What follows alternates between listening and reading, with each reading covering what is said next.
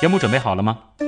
正在将内容进行智能排列，嘉宾的情况呢？正在为您检索嘉宾的特殊喜好，不用那么详细吧？正在为您安装幽默插件，你这是在吐槽吗？正在为您更换全部文字素材，正在删除您的幽默基因，已将节目专业程度调低到百分之三十五。好了好了，马上开始节目吧。正在为您开启极客秀，欢迎回来，这里是极客秀，我是曾经多次尝试用箩筐抓麻雀但从未成功的旭东。大家好，啊、我是目前在自然保护区工作的，呼吁大家一起来保护鸟类的自然保护区工作者冯雪松。嗯，所以说冯雪松来了以后，我今天就是一个很好的反面教材了啊。我们今天请到的极客呢是崇明东滩鸟类科普教育基地的一位科普老师、爱鸟人、护鸟人冯雪松。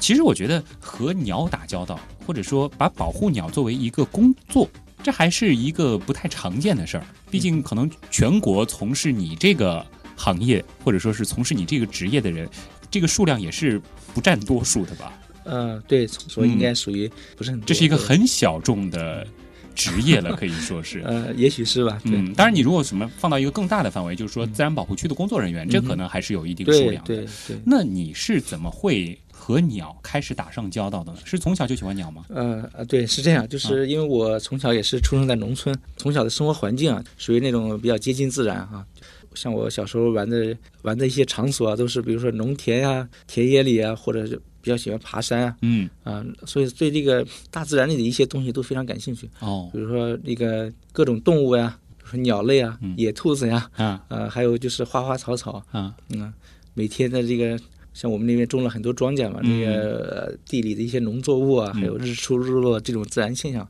从小有这种呃非常感兴趣的对这种自也然有一个比较好的条件，对就可以去自然接事物触这些自然的事物。所以说，你是从对自然感兴趣，对，逐渐专注到了对鸟感兴趣。哎，对的对的那是什么样的一个契机让你开始嗯专注鸟呢？从小有这个兴趣，那我后来在学习的时候呢，嗯自然而然就往这个方向去靠拢。嗯，那么后来我就专门学了这个动物学这个专业，哦，你的专业学的就是啊动物对对学对，动物学对。啊，然后呢，在动物学里呢，我又因为从小比较喜欢鸟，啊所以就是专门选了这个鸟类学这个方向啊啊。，就是动物学当中的鸟类学，它是一个细分哎，对对对。嗯啊，后来毕业以后呢，顺理成章的，然后就到了这个鸟类保护呃、区。鸟类自然保护区啊、嗯，专门从事跟鸟相关的这些保护工作啊。所以就是这样子和鸟结下了不解之哎缘，对了的对的。啊。能不能问一些就是大学里的事儿？在动物学这个专业里边儿，就是比如说我们学的就是鸟类这个方向的嗯话，我们会学些它的什么东西呢？呃，方方面面都可以学啊嗯啊，比如说，首先一个分类啊，嗯有多少种类，嗯，包括现在每年还有新的鸟类种类被发现啊对，还有我们叫鸟的生态学，它从出生到死亡啊这一辈子所经历的很多事情，嗯啊都有很多人来研究哦啊，你比如说，首先出生啊，比如说鸟这一窝可以下几个蛋啊啊啊，还有鸟怎么搞对象呀、啊，公鸟和母鸟啊谁追谁，嗯啊，还有就是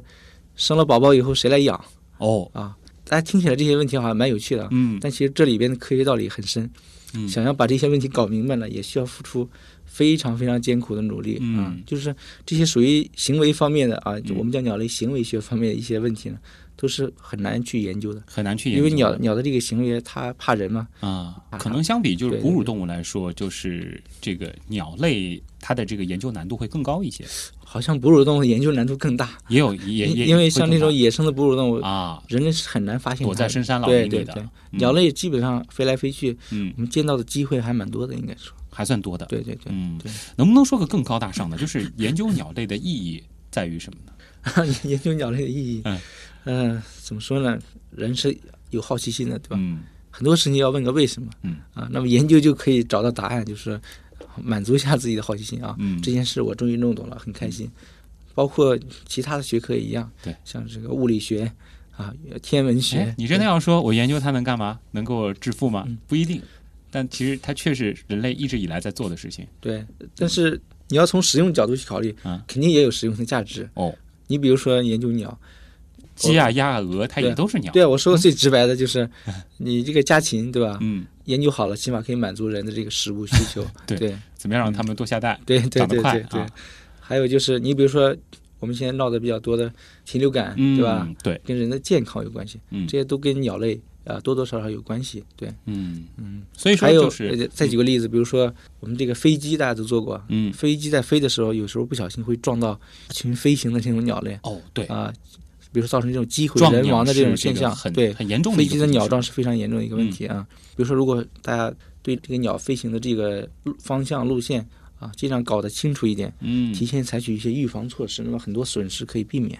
对，好的的确，这个啊很多这个机场周边也会有一些呃专门负责管理嗯对周边鸟对类的一些对这个队伍啊啊，，诸如此类的，啊反正就是说，跟应该说鸟类作为这个地球上很大的一个很有特色的一个物种。生物生物类群啊，嗯跟人肯定是有密切的关系的。对所以我们必须要去了解它。我觉得，嗯，那其实呃，像这个东滩鸟类科普教育基地，它存在的这个意义，就包括这个自然保护区存在的意义，且是也是让人类能够更好的去呃了解鸟，然后对更好的去保护它们。对嗯对对，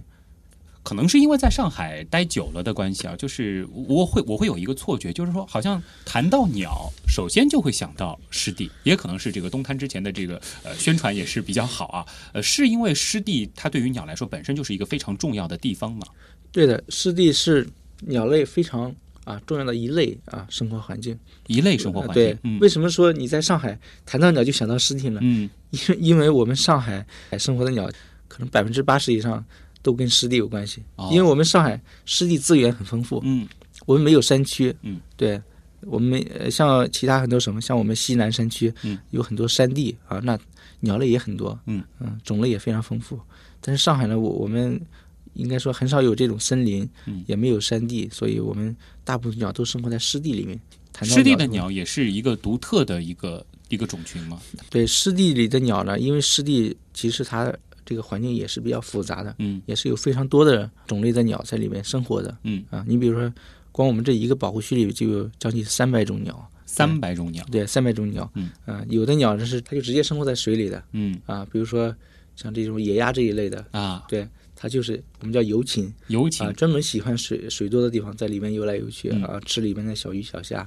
还有像水稍微少一点的。啊，水浅一点，像比如十公分这么深的水，嗯这时候呢，就有另外一群鸟叫恒鹬类，啊恒鹬类、或者我们叫社禽，社禽啊就，是跋涉的涉，嗯嗯，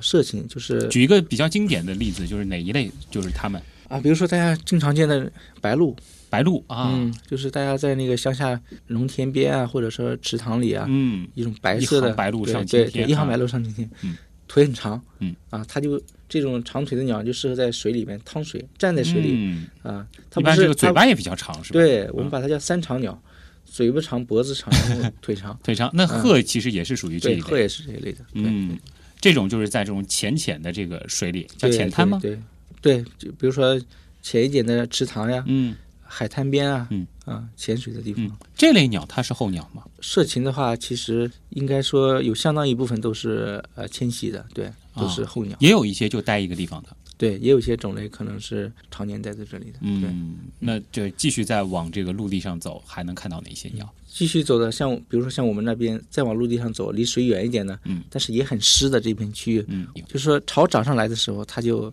被水淹没。哦，潮落了以后呢，它就裸露呃露出来，嗯啊，像这种地方鸟也非常喜欢，嗯，因为泥里边有很多小小的水生的一些贝类小蚌壳啊小对对螃蟹对啊对，啊鸟非常有很多鸟非常喜欢这种东西，所以说这个地方也很多鸟。然后还有就是在这个呃芦苇里这些啊对这个然后再往上走嗯的，离离水再远一点的，就啊，就比如说就有些植物就长出来了，像芦苇啊，像其他一些海草啊，啊，这里边就有一些其他鸟类可以生活在里面，嗯比如说像麻雀嗯，啊，就可以在芦苇里啊生活的，还有前面提到的对给极客代言的那对啊个震旦鸦鸭雀，雀，对啊对对。就是这些雀鸟类的，是是这些就是个头比较小的那些鸟会在这里面待，还是说也会有一些大嗯块头的在里边？对，像芦苇里的很多鸟呢，个头都比较小，嗯啊小它可以在里边飞来飞去，对，啊，就跳来跳去，哎其实也很好玩对的对的对嗯的啊所以说，我们到这种类似的环境当中，如果我们要去看鸟的话，其实是可以根据这些这个鸟类不同的这个习性，它们所待的地方，然后就是重点的去找。对这的个，环对境的，当中对就的，可以找这到个这这个。是这也是应该是观鸟的一个很很重要的一点，嗯就是你要去找那些比较有可能出现鸟的地方、嗯啊，比如说，因为每种鸟的生活习性不一样，啊它们喜欢的环境不一样。像我刚才说的，你如果想看野鸭子，啊，你必须去找水多的地方，嗯对，才有可能看到。如果你想啊、看真丹鸦雀，嗯，你就必须到有芦苇的地方去找，就盯着芦苇看对，因为它就是专门的高度的依赖芦苇。啊，所以就是说，你要了解了这个鸟的生活习性以后，才会帮助你更好的去找到它。嗯啊哎因为刚才其实我们在这个考场的时候也稍稍提到了一点啊，这个嗯那刚刚我们其实说了，就是在湿地哪些地方就是根据鸟的习性可以找到。嗯那么在一些城市环境当中呢，就比如说我有的时候走在小区里面，听到就是特别好听的鸟叫声，但是我就是找不到它，这是怎么回事呢？很多鸟的生活习性都，它都比较隐蔽啊，嗯就是对人比较恐惧啊，嗯所以它会尽量隐藏自己。比如说在，在这个叶子比较茂密的树里边啊，哦，或者最在比较茂密的这种灌丛里边，有可能我们远看它就是像一片叶子似的，就是藏在那个树的影子里边儿。嗯、啊对，有的鸟确实体色跟环境比较相像，啊嗯对，这样你就更不容易，更更不容易找到了，对，嗯，但是你要去细心发现的话，还是能够看到它们的。啊，对的，呃，在公园当中呢，还有一些哪些地方是会常见一些就是比较好玩的？公园里边的话，一般公园里都会有这种树林，对吧？嗯嗯、会有这种小的湖泊，嗯嗯、还有一些比如说比较茂密的一些草丛里边，嗯啊，像这种环境一般都比较适合鸟类生活。啊嗯，是不是我可以这样总结，就是说，呃，凡是这个地方，它的这个呃这个我们说周边配套也很好，嗯哼这个有吃 的，啊，有对鸟这个消费的地方啊、有鸟住的地方啊、这个地方就容易看得到更多的鸟，所以就是树林啊啊、这些池塘边啊生态环境比较好的地方，啊，对的，嗯呃，配套比较好，比如有超市，有餐馆，对吧？这鸟也得这个找这样子的比较好的地方，最对好有个什么小鸟学区房之类的。 那这个访谈我们就先进行到这儿，还剩下一点时间呢，我们要留给我们的听众朋友了。进入今天的问题来了，你心目中谁是 Jake 呢？比如说年轻时候的乔布斯，我就可以把它理解为一个 geek，然后做一些东西，然后非常拼啊。诺登，Facebook 那个叫什么来？Zackbook，王小川、扎克伯格。我记得那个苹果收纳了一个就是网络天才到他们公司的那人叫名字不记得了。乔布斯算吧。比尔盖茨、马化腾、有有个同学就是这个样子。我室友，他就是。呃，我觉得极客应该是身边的那些人，而不是一些很著名的人。问题来了，问题来了，问题来了，欢迎回来，这里是极客秀，我是旭东。今天我们请到的是一位啊、爱鸟人、护鸟人，来自崇明东滩鸟类科普教育基地的科普老师冯雪松。进入问题来了，那么首先我们先请冯雪松来回答这样一个问题啊，呃，网友叫梅花鹿，他说啊，我爸经常在路上捡一些鸟回家，那如果自己不方便养的话，是不是可以送到一些其他的地方？比如说像你们这个东滩有没有专门接收鸟的场所呢？或者说上海有没有这样的机构呢？这关于捡鸟呢，我觉得应该分情况来看吧。嗯，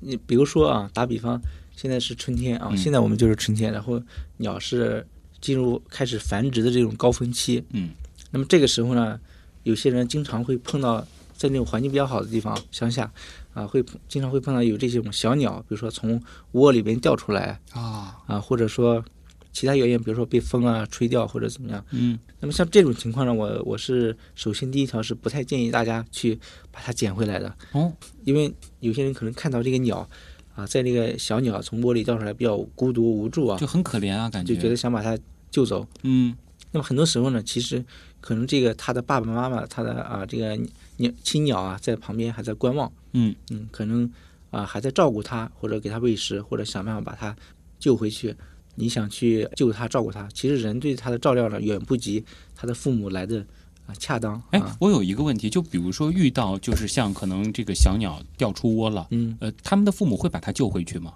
嗯，有的鸟应该会的，就是有有的种类对种类对会，有的对种类可能不对会对对啊。但是这个有的时候我们可能也只能用一种自然的心态了，就对是对这个大自然有的时候就是会有残酷的一面，对对，嗯，就是顺其自然比较好。顺其自然比较好。嗯，还有就是野生动物呢，我觉得还是不要擅自的去接触啊。嗯比如说，如果大家没有一些呃相关的专业知识的话，嗯，比如说怎么去这个处理方法你把握不好，嗯啊，还有就是接触野生动物啊可能有时候会有一些风险嗯啊，因为有些比如说人畜共患病啊，嗯啊，从健康角度去考虑，接触可能有一些寄生虫啊，或者说其他一些感染感染方面的情况，嗯，所以这个就是不建议大家，如果不是专业人士的话，不要去直接接触野生鸟类。嗯如果比如说你遇到这种情况呢，可以联系相关的啊专业部门，嗯，比如说像在上海这边，我们有专门的野生动物保护和救助方面的一些机构，哦，大家可以去联系。啊其实还是有这样的机构在做这样对的事对情对的，对，嗯他们来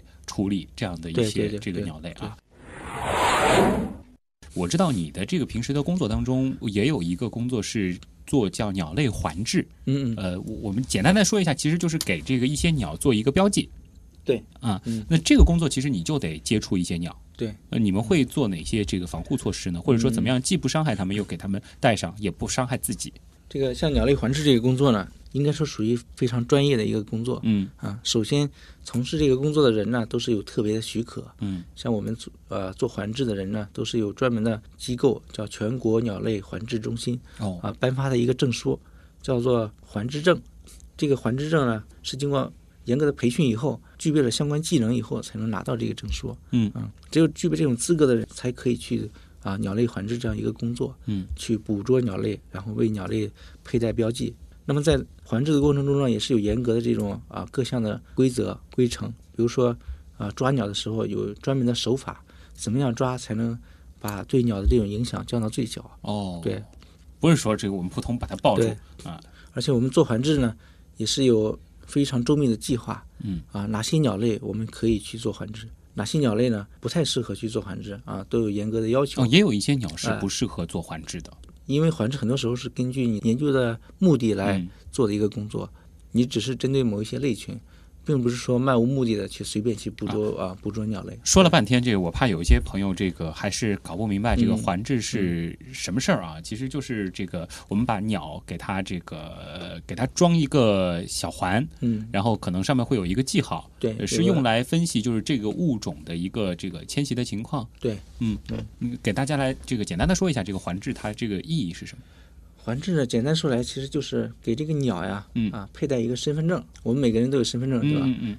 给鸟戴上一个小的金属环呢，套在它的脚上，嗯上面有个号码呢，啊，英文字母加阿拉伯数字的一个组合，嗯，这个号码在全世界是唯一的，哦，说可以识别的独一无二的这个对对的对的脚环了，等于是对啊，那么把这个鸟识别出来以后，我们就可以在它飞行路线上每一个地点去重新捕捉到它，嗯，然后呢，获取它身上这个号码信息，通过大量的在不同地点的捕捉呢，最终描绘出它去过哪里啊，接下来要去哪里，嗯就是它一个飞行路线是什么样的，嗯，啊，所以说是用来研究鸟类迁徙啊这样一种现象的，嗯，所以这个工作呢，我们就把它叫做鸟类环制，嗯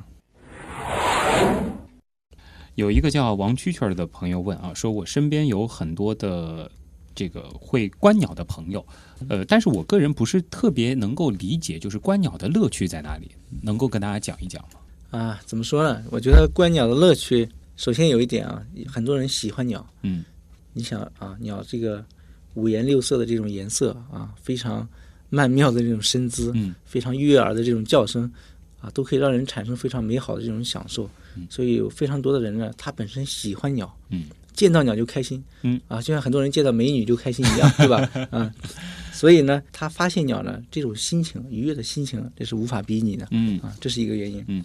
另外呢，观鸟其实就是去寻找并欣赏鸟的这么一个过程。在这个寻找的过程中呢，其实它是一种非常好的一种锻炼身体的方法，可以这么说是。嗯因为在户外，然对呀、后首先在户外非常好的环境，你得走很多路，对，然后鸟它活动性很强，你说你要走来走去去啊寻找去追逐它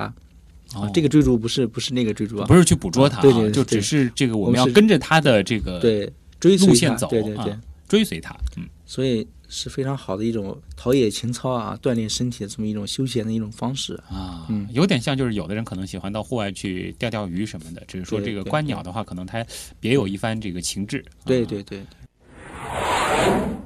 最后的守护者他就问了：那如果说我也想就是加入这个观鸟这样一个群体，有哪些这个入门的要求吗？或者说我是需要去购置一些什么样的装备吗？啊，观鸟，我觉得首先第一点应该就是兴趣，啊兴趣对，你要喜欢这件事情。嗯，只要你喜欢了，接下来的基本都不是大问题。我我感觉啊，对观鸟的这个成本高吗？成本的话，首先观鸟有两样东西呢是必须的，嗯，一个就是望远镜，就一定要买个望对远啊，一镜。定肯定要买个望远镜的，嗯也因为有很多鸟呢，它怕人，关键 是啊离得比较远，你要想看清楚，想欣赏到它的细微之处呢，你就要用望远镜。嗯，望远镜一般来说，一个入门的望远镜大概也就是几百块钱吧，几百块钱的望远镜就够了。入门阶段应该是可以了。嗯，呃，如果大家想有一点要求、品质要求的嗯话，一千、多块钱的望远镜应该已经满足很多场合的这种需求了。我觉得，嗯，你指的嗯是这个单筒还是双筒呢？啊，双筒双筒对。那有人这个说，这个单筒望远镜看到这个观鸟的人用的那个望远镜，感觉和天文望远镜长得有点像，嗯他们是一回事儿吗？呃不是一回事儿，不是一回事儿对。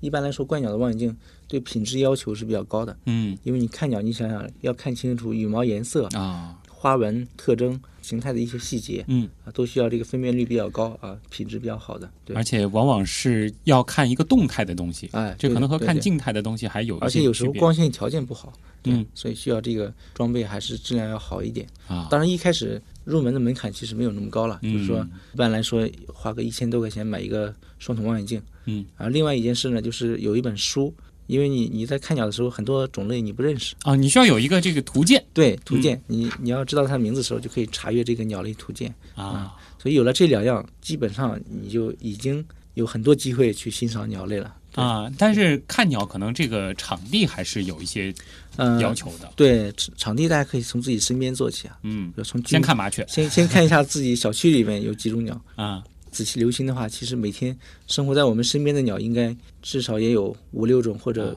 将近十种的样子。不止麻雀、鸽子那么啊简对单的，对，像其他像白头杯嗯啊、像乌冬嗯，啊、像朱颈斑鸠，竹锦斑鸠啊，嗯，也有那么几种啊，就非就常哪怕是在上海，对啊就就是是在城市当中。喜欢离人不远的地方生活的鸟。嗯对，那当然，其实还是要强调这一点，就是你观鸟，可能你的本意是爱鸟，那么嗯你哼既然爱鸟，你还是请善待它们，别看它太可爱了，我是不是把它抓回去放笼子里养？啊这千万不可取。对嗯我知道，就是这个观鸟的人啊，嗯其实再进阶一步，就是喜欢拍鸟。呃，当然，当然，这个可能门槛会高一些，他可能会对一些这个呃器材的要求比较高。呃，你自己其实因为从事这个工作，你可能也拍了不少鸟吧？嗯哼，能和大家对说一说就是拍鸟的事儿吗？想把鸟类拍下来，其实是不是一件很容易的事情有。的时候我能看到对嗯很大一张的照片儿，然后上面那只鸟也很大，这很清晰。这种像如果想拍出这种照片呢，啊基本都需要啊、我们叫大炮这这种镜头，就是它的焦距非常长，啊一般五百毫米呢是算是一般般啊。也如果就是说要这个对几万的，也就是个基础设备，啊，对，差不多是这样，对好？吧？啊对，，但是。有些时候也要看运气吧，就是嗯如果碰巧你离得比较近，你可能用手机也能拍到一张